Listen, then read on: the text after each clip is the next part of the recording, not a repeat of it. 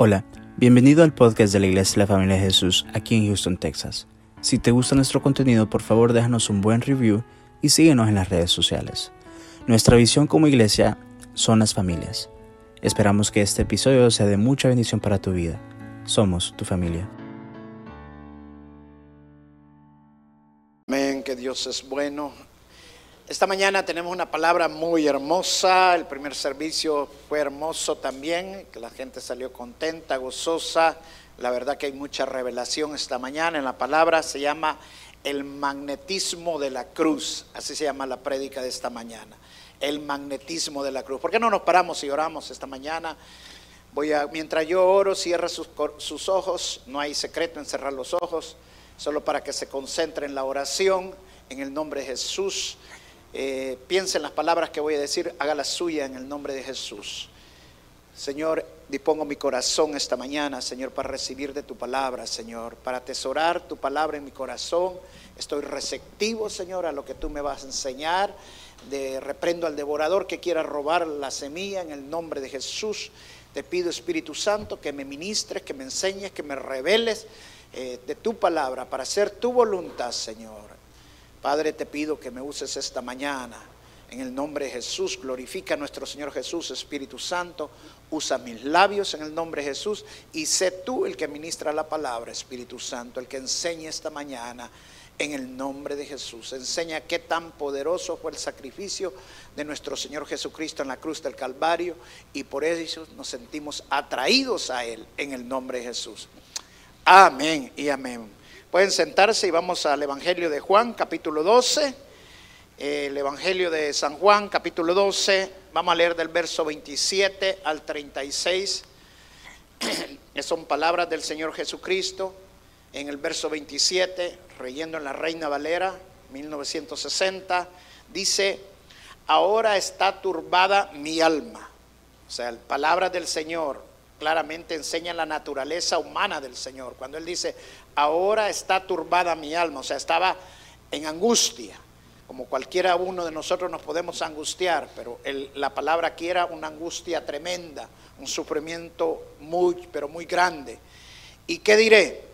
Padre, sálvame a esta hora. O sea, orando el Señor, pidiéndole al Señor, a Dios Padre, que no pasara esa copa. Pero dice des, más ahora, más para esto he llegado a esta hora. O sea, Claramente nos enseña el Señor Jesucristo que Él había venido con un propósito y se había llegado la hora para ese propósito. Eso no significaba que a pesar de que Él sabía cuál era su propósito, no iba a sufrir. Luego dice el verso 28, Padre, glorifica tu nombre. Entonces vino una, una voz del cielo. Lo he glorificado y lo glorificaré otra vez. O sea que todo lo que pasó en la cruz del Calvario fue para glorificar al Padre fue para glorificar el plan de Él, fue para glorificar los propósitos de Dios. Verso 29. Y la multitud que estaba allí y había oído la voz, decía que había sido un trueno. Otros, otros decían, un ángel le ha hablado.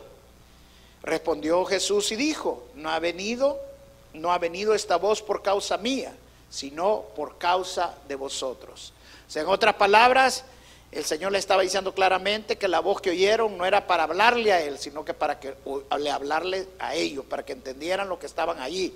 Y igual nos dice el Señor que el Señor nos está hablando, o sea, que este mensaje es para que abran sus oídos, es para que entiendan que el sacrificio que el Señor Jesucristo hizo tiene revelación en nuestra vida, es para que lo sigamos, es para que lo busquemos. Luego lo dice el verso 31. Ahora es el juicio de este mundo, ahora el príncipe de este mundo será echado fuera, expulsado. Y yo seré, y yo, y yo, si fuere levantado de la tierra, a todos atraeré a mí mismo. Y decía esto dando a entender de que de qué muerte iba a morir, le respondió la gente.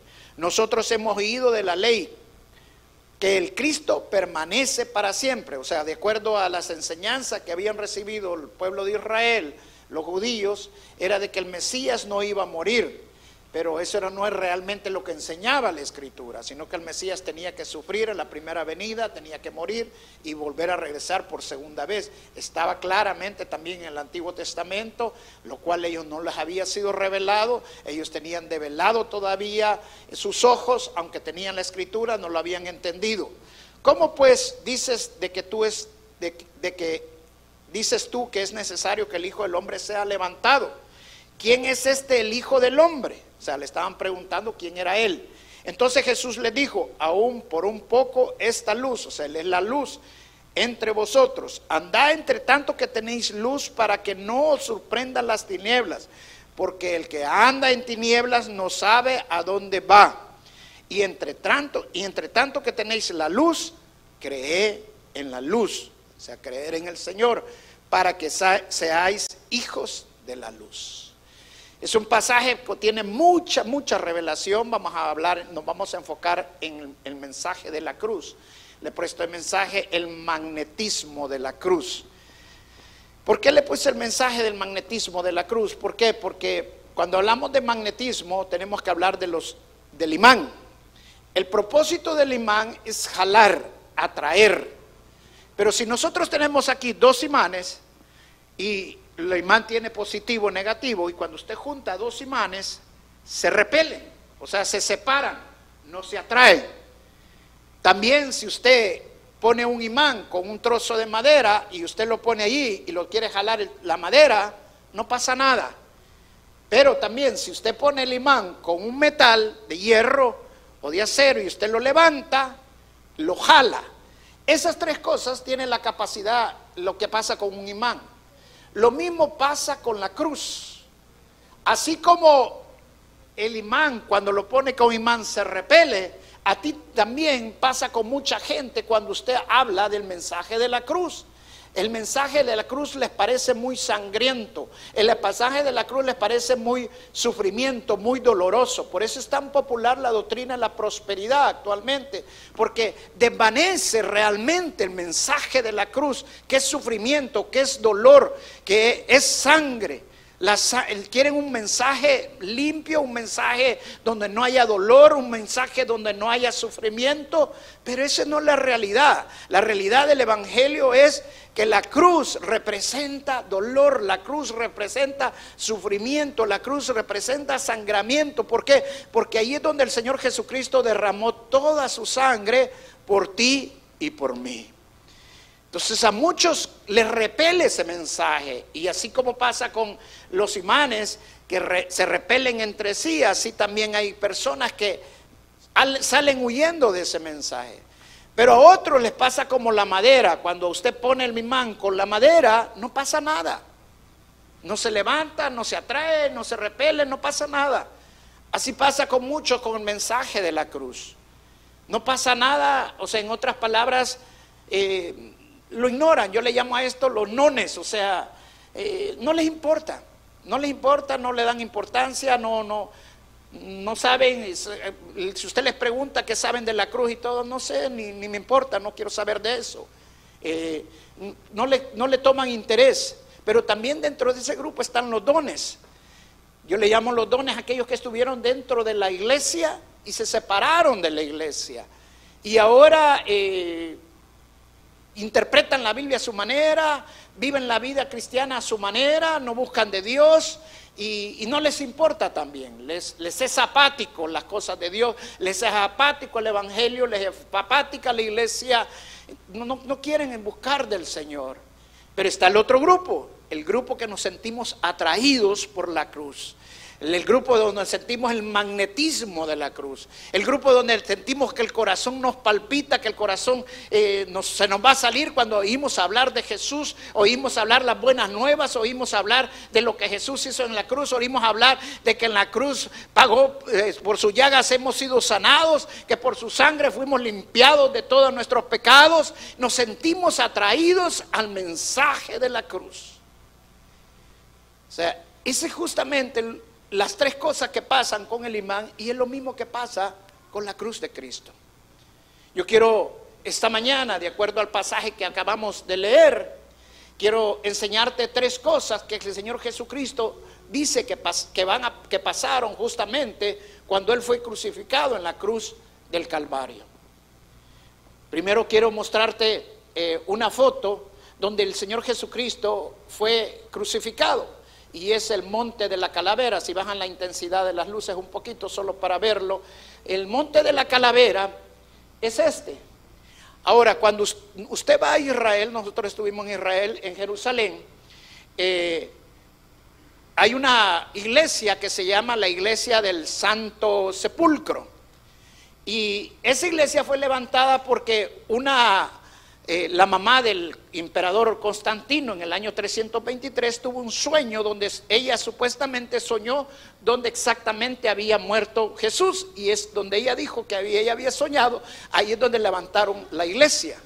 Pero un general que vino a visitar a Jerusalén, a un amigo inglés también de él, estaban hablando justamente de la, de la muerte del Señor y a dónde había enterrado y miraban la iglesia del Santo Sepulcro pero ellos decían, pero es que esto no, no cuadra nada con lo que la Biblia dice donde fue muerto el Señor Jesucristo. Porque la Biblia dice que Él fue muerto en la cruz de Colgota o el Calvario, que sin traducido significa calavera. Y luego que fue enterrado en una tumba de una persona muy rica que estaba a la orilla de un jardín. Y hablando de eso estaban cuando vieron este monte que se visualizaba de donde ellos estaban tomando el café en un hotel, en, el balcón de un hotel, y vieron el monte de la calavera. Y dice, esa es una calavera. Entonces este general que había llegado sintió en el corazón que ese era el lugar donde realmente el Señor Jesucristo había muerto. Compró el lugar, hizo que trajeran unos arqueólogos para que hicieran unos descubrimientos, escarbaran y, y vieran qué es lo que había en ese lugar. Y escarbando encontraron una cisterna de 250 mil galones de agua, con un lagar a un lado, o sea, concordaba exactamente en el lugar tanto de la calavera como del jardín que dice la escritura que había. Y no solamente eso, encontraron una caverna, una cueva que no había sido usada, era la caverna donde había estado Jesús. Y todo concordaba exactamente. O sea, en otras palabras, lo que nos estaban vendiendo de que era donde había muerto Jesús no era el lugar donde realmente había sido crucificado el Señor Jesucristo. Ahora, esta mañana yo quiero enseñarte también que el Señor Jesucristo claramente nos enseñó cuál es, qué representa, qué representa la cruz. Porque así como fue movido el lugar donde Él murió para que no lo viéramos como algo tétrico, como, como algo feo, eh, así también, de alguna manera, el enemigo nos ha querido engañar y nos ha querido ver como que la cruz no es algo malo, como que la cruz no es algo eh, tétrico, cuando la Biblia enseña todo lo contrario. La Biblia enseña que en la cruz fue un sacrificio, fue un dolor, un derramamiento de sangre, un sufrimiento. Ahora, mira lo que el Señor Jesucristo nos enseña claramente en el verso, en el Evangelio de Juan que leímos, en el verso 37 perdón, 31, dice, ahora es el juicio de este mundo, ahora el príncipe de este mundo será echado. O sea, lo primero que el Señor Jesucristo estaba diciendo que iba a pasar en la cruz es que el diablo iba a ser expulsado, que Satanás iba a ser expulsado, echado fuera. Esa es una promesa de Dios. Las promesas son espirituales. La Biblia enseña que el diablo, Pablo lo llamó el príncipe de este mundo. Cuando el, Pablo menciona que el diablo es el príncipe de este mundo, no significa que él es el dueño del planeta, que él es el que controla el planeta. ¿Por qué? Porque la Biblia dice claramente que la tierra y su plenitud le pertenecen a Dios.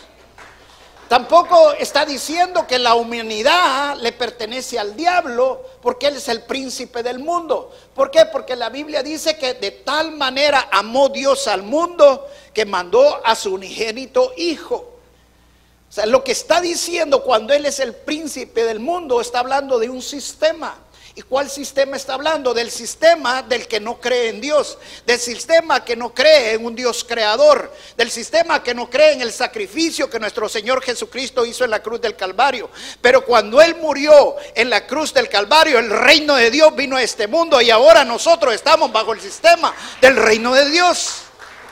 Ahora, es decisión de nosotros creer en el sistema del reino de Dios o seguir bajo el dominio del diablo en el sistema del mundo de él. Por eso la palabra dice, fue expulsado, fue derrotado. ¿Por qué? Porque Él ya no tiene dominio de nosotros desde el momento que nosotros decimos creer en el Señor Jesucristo y vivimos en el medio de Él, en el sistema de Él. Ya no creamos a la mentira del diablo. Él es el mentiroso, Él es el acusador. Dos cosas sacó, le quitó el Señor Jesucristo en la cruz del, Calvario al diablo. Dos armas le quitó en la cruz del Calvario. Una es la arma de la culpa. Porque la especialidad del diablo es culparnos, es acusarnos. Él nos acusa ante Dios y nos acusa ante nosotros mismos. Él nos está acusando continuamente que nos servimos, que no somos buenos, que, que sos un mentiroso, que sos un engañador, que sos un adúltero. Continuamente te está acusando el diablo. Pero ahora que nosotros estamos en el sistema de Dios, en el mundo del Señor, en el reino de Dios, el diablo ya fue echado fuera. Él ya no tiene poder sobre nosotros. Él ya no puede acusarnos más, ni ante Dios, ni entre nosotros mismos, porque Él nos limpió con su sangre preciosa. Amén. Él ya fue echado fuera de nuestras vidas y tenemos que creer a las promesas de Dios. Te lo voy a poner de esta manera para que tú me entendas. Si me vuelven a bajar las luces, te lo voy a explicar de esta forma para que tú, para que tú me entiendas. Cuando tú vas a cazar y empiezas a cazar, tienes que aprender que hay dos tipos de animales. Un animal que es presa y otro animal que es cazador. Tienes que aprender a diferenciar cuál animal es presa y cuál animal es cazador. Ahora, te voy a poner el animal presa, es un venado que te voy a poner ahorita. Este es un venado, es un animal presa, es un animal para cazarse. Ahora, mire el otro animal. El otro animal es un lobo. El lobo es un animal que caza, es un animal cazador. Ahora, ¿cuál es la diferencia entre el lobo y el venado? Que el venado tiene los ojos a un lado, a los lados. ¿Por qué? Porque teniéndolos no centrados, sino que a un lado, él tiene una mejor periférica para tener control para cuando lo van a atacar y salir huyendo. El lobo, como es un cazador, el lobo tiene los ojos al centro. ¿Por qué? Porque él está enfocado en su presa, él está enfocado en lo que va a lograr, él está enfocado en lo que quiere cazar. Ahora, en esta pandemia, Dios ha demostrado quiénes son presa y quiénes son cazadores. Y Dios nos hizo cazadores y no nos hizo presa. Por eso es que Dios cuando nos creó los puso los, Dios los ojos al frente y no a los lados. Porque Dios quiere que nos enfoquemos en las promesas de Él. Dios quiere que nos enfoquemos en el sistema de Él y no en el sistema del diablo. Ahora es fácil en este tiempo de la pandemia apartarse de Dios. Es fácil en este tiempo de la pandemia no empezar a venir al Dios, a, la iglesia y buscar de Dios. Es fácil en esta pandemia empezar a ver primero las prédicas en línea y después dejar de verlas en línea. ¿Por qué? Porque sos, sos casa y no sos presa. Pero cuando sos presa no te apartás de buscar de Dios. Amén. No te apartas de seguir de Dios. Oía una madre de familia que decía, teníamos ya dos meses de no ir a la iglesia. Y cada vez que les decía, vamos a la iglesia, decía, no, espérate que pase la pandemia, cuidadito. Pero bien van al partido, bien van a la cancha, bien van al mall, bien van a un montón de cosas, pero a la iglesia no quieren ir. Hasta que yo me levanté, dice la madre, y dijo, no, hoy vamos a la iglesia todo el mundo. Y se ponen la máscara y salimos para la iglesia. Si no, no hay comida, le digo. Es bien sencillo, hermana. Su familia es una familia de casa, no es una familia presa, porque es una familia para honrar y glorificar el nombre del Señor Jesucristo. Ahora, la otra arma que, que Dios le quitó al diablo fue el arma de la mentira de la muerte. ¿Por qué? Porque el diablo tenía el imperio de la muerte. Mire, lo dice claramente el Señor Jesucristo en el libro de Hebreos, capítulo 2 en el verso 14 y el verso 15. Dice, Así que por cuanto los hijos participaron de carne y sangre, él también participó de lo mismo. O sea, el, Señor Jesucristo mismo sí se tuvo que hacer carne porque el pecado había entrado por un hombre, por un hombre tenía que salir el pecado. Para destruir, o sea, haciéndose hombre y llegando al sacrificio de la cruz, a eso que a muchos les repele, a eso que muchos no le dan importancia, pero aquellos que los somos atraídos entendemos que Él se tuvo que hacer carne para ir a ese sacrificio. Por medio de ese sacrificio, dice, destruyó la muerte que al que tenía el imperio de la muerte, esto es, al diablo. Y librar a todos los que por el temor de la muerte estaban durante toda la vida sujetos a servidumbre. Hermano, Tú no eres casa, tú eres, perdón, tú no eres presa, tú eres casa. Enfócate en la promesa de Dios. No le tengas miedo a la muerte. Eso no significa que vamos a buscar la muerte. No, hay que amar la vida, es un regalo de Dios. Hay que cuidarnos. Pero llegado el momento hay que estar preparado porque todos vamos a tener que enfrentar la muerte. Pero ya no le tengan miedo, ya el Señor nos libró del temor de la muerte. ¿Por qué? Porque Él nos dio la vida eterna. Amén. Sea, el diablo ya no tiene poder sobre nosotros. Él ya no tiene autoridad sobre nosotros ni dominio. Él fue expulsado, él fue destruido, él fue echado. El diablo quería destruir al Señor Jesucristo. Por eso lo tentó tres veces en el desierto y no pudo. Pero después manipuló a los sacerdotes, a los ancianos y a los oficiales del templo para odiar con un profundo odio al Señor Jesucristo. Y después de la Santa Cena, la Biblia dice que el diablo entró en Judas para que Judas vendiera por 30 monedas de plata al Señor Jesucristo, que equivale a 200 dólares actualmente. Pero el diablo estaba creyendo que estaba ganando porque nadie en la cruz se había salvado, todos habían muerto.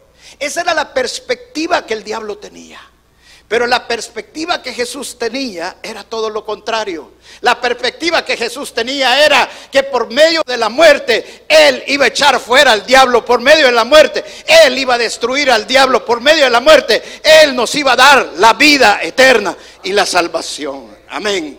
Es mejor vivir en esta vida con la perspectiva de Dios que vivir con la perspectiva del enemigo.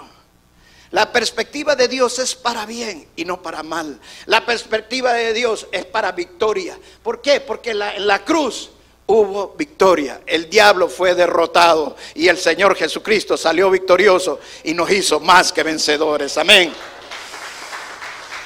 La segunda cosa que dice claramente que pasó en la cruz del Calvario, ¿qué cosa dijo el Señor Jesús? Claramente lo dice en el verso 32, el siguiente verso. Dice, y yo, si fuera levantado de la tierra, a todos atraeré a mí mismo. Y, Juan da este detalle bien importante. Y decía esto, dando a entender de qué muerte iba a morir. O sea, el Señor Jesucristo estaba hablando de que Él iba a ser levantado. Por eso Juan señala claramente de qué tipo de muerte iba a morir. ¿Por qué? Porque cuando él se encuentra en Juan capítulo 3, que viene Nicodemo y se encuentra con Nicodemo, Nicodemo viene con una pregunta para que él quería entrar al cielo. Nicodemo era un principal de, de ese tiempo, de la sinagoga. Y Nicodemo le dice, ¿cómo poder entrar al, al cielo? Y el Señor Jesucristo lo contesta claramente, tienes que volver a nacer de nuevo. Lo cual Nicodemo no lo entiende, no sabe qué es lo que el Señor Jesucristo le estaba diciendo. Pero más adelante, el Señor todavía le da otra revelación acerca de la muerte del mismo. Y miren, vamos a Juan capítulo 3, en el verso 14 al 15. Y dice, y como Moisés levantó la serpiente en el desierto, así es necesario que el Hijo del Hombre sea levantado, para que todo aquel que en él cree no se pierda, mas tenga vida eterna. Amén. Fíjense, ¿de qué estaba hablando el Señor Jesús? Estaba hablando del milagro que había pasado en el desierto cuando Moisés había sacado al pueblo de Israel de Egipto y el pueblo de Israel se había estado quejando todo el tiempo que si les daba comida, les daba mucha comida, si les faltaba comida porque no tenían comida, si no tenían agua porque no tenían agua, si les daba agua porque había mucha agua. O sea, se quejaban por una o por otra cosa. Dios se enojó, vino y le mandó una maraña de serpientes, números capítulo 21. Y dice que estas serpientes los mordían a todos y al que lo mordían moría. Los judíos se, escandalizaron y vinieron a Moisés a pedirle que hablara con Dios para que les quitara las serpientes, para calmar la ira de Dios. Dice la Biblia que cuando Moisés fue donde Dios a pedirle lo que, que, que al pueblo de Dios, Dios no le quitó las serpientes, Dios le dio la cura para las serpientes. Y mire lo que Dios le dijo a Moisés. Dios le dijo a Moisés, levanta un palo y siembra una, enrolla una culebra en ese palo, una culebra de bronce, y todo aquel que venga y vea la culebra, que lo haya todo aquel que sea mordido y venga y vea la culebra, va a vivir. O sea, Dios no le, no le dijo a Moisés, dile a mi pueblo que vengan a adorar a la serpiente. Nunca le dijo de que vinieran y hicieran un sacrificio a la serpiente. No, él le dijo que vinieran y vieran la serpiente. El que viera la serpiente iba a vivir. Y es lo mismo que Dios nos está diciendo a todos y cada uno de nosotros. Que miremos la cruz del Calvario y tenemos la vida eterna. Que creamos en lo que el Señor Jesucristo hizo en la cruz del Calvario para tener la vida eterna. Ahora, este milagro que pasó en el Antiguo Testamento fuera un milagro algo oscuro, no, si el Señor Jesucristo no lo hubiera aclarado en el Nuevo Testamento, justamente en Juan capítulo 3. Porque estaba hablando claramente que ese milagro había pasado, porque ese milagro estaba profetizando de él. Que fuera hecha una serpiente de bronce, estaba hablando de la naturaleza humana de nuestro Señor Jesucristo. Y el Señor Jesucristo también se estaba comparando con una serpiente. Ahora, cuando hablamos de serpiente, hablamos de algo malo, ¿sí o no? ¿A cuántos le gustan aquí las serpientes?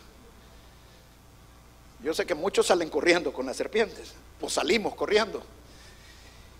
Pero la serpiente no lo vemos como algo bueno. Si yo le digo una que usted es una serpiente como en, medio de las hierbas, ya no le caigo bien, porque le voy a caer mal, ¿sí o no? Amén, me dile. ¿Por qué? Porque la serpiente no es algo, algo que se ve bien, pero el Señor Jesucristo se estaba comparando con una serpiente. En otras palabras, se estaba poniendo en la posición de una serpiente. ¿Ya pensó eso alguna vez usted? ¿Ya lo vio de esa manera? ¿Por qué el Señor se tuvo que comparar con una serpiente? Mire, el Señor Jesucristo mismo lo aclaró, bien sencillo, el Señor lo aclaró bien claramente. En 2 Corintios capítulo 5, verso 21, cuando dice, al que no conoció pecado, por nosotros lo hizo pecado para que nosotros fuésemos hechos justicia de Dios en él. Amén. O sea, el Señor Jesucristo claramente lo hizo de una manera tan sencilla lo que él estaba diciendo. ¿Por qué? Porque la serpiente había sido el que había inducido a Adán y Eva a que pecar. O sea, la serpiente había sido el instrumento para el pecado. Y el Señor Jesucristo, sin ser serpiente, sin ser pecado en él, se hizo pecado por nosotros para cargar por los pecados tuyos y míos y de todo el mundo. A Él sea toda la honra y toda la gloria.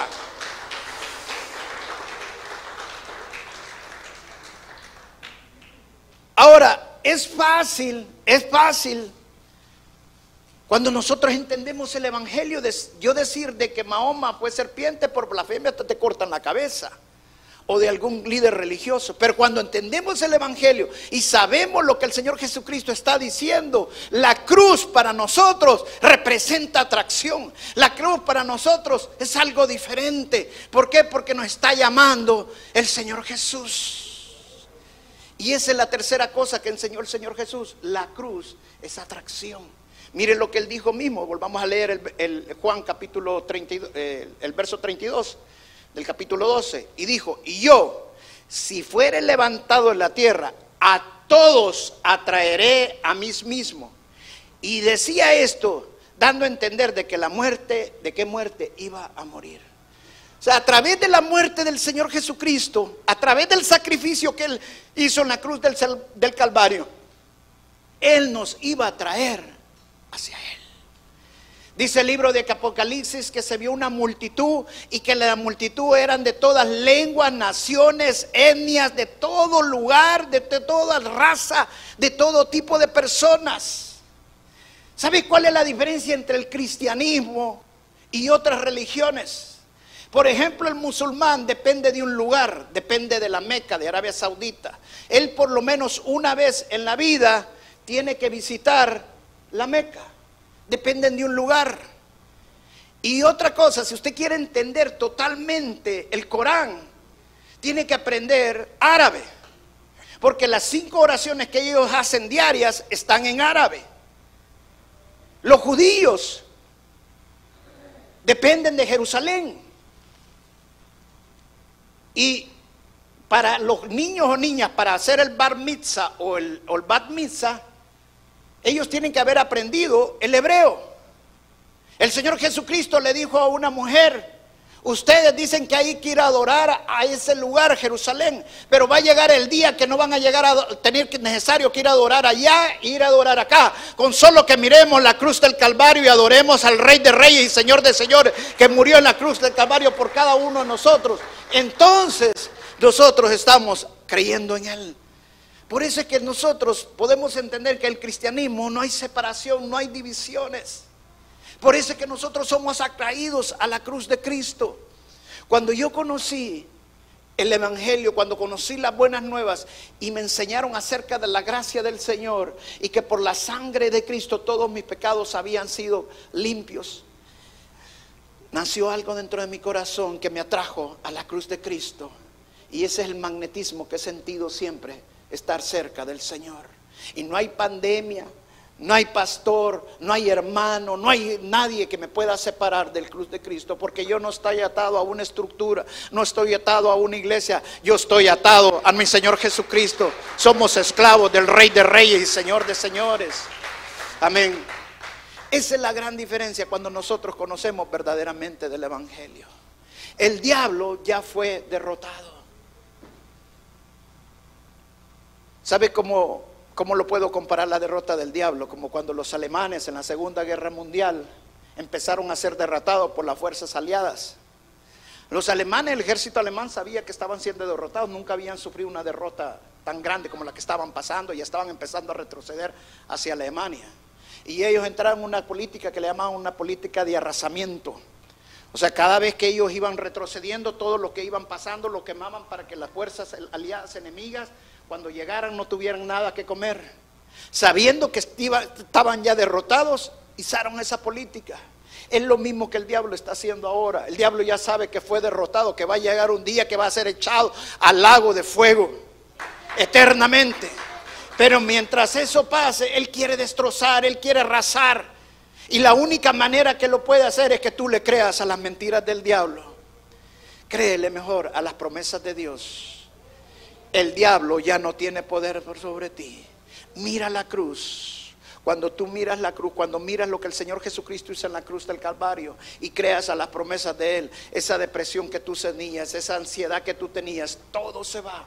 Porque el Señor Jesucristo ya te hizo más que vencedor. Dale un fuerte aplauso al Señor Jesús. Vamos a pararnos y darle la gloria al Señor. Pasen los músicos, por favor. Hay veces nosotros le creemos más a las mentiras del diablo que a las promesas y la palabra de Dios. Y cuando tú empiezas a llenarte de, ansiedad, te empiezas a llenar de miedos, es porque te estás llevando a dejar por sus mentiras. Este, que estás dejando que el diablo te mienta y estás viviendo bajo el mundo de él. Pero el Señor Jesucristo claramente dijo, yo he echado fuera al diablo de sus vidas. Eso significa para que no sigas creyendo en sus mentiras. Cuando tú te peleas con tu esposo o te peleas con tu esposa, estás entrando en el sistema del diablo. Porque no es tu esposo el malo, ni es tu esposa el malo. Es el diablo que está manipulando la situación. No le creas las mentiras del diablo. Cuando alguien te hable mal de tus hijos, o tú lo quieras ver mal, cierra la boca y empieza a declarar mejor la promesa de Dios sobre tus hijos. Porque Él ya fue echado de la vida de tu familia, de tus hijos. Él ya no tiene poder sobre tu familia ni sobre tu vida.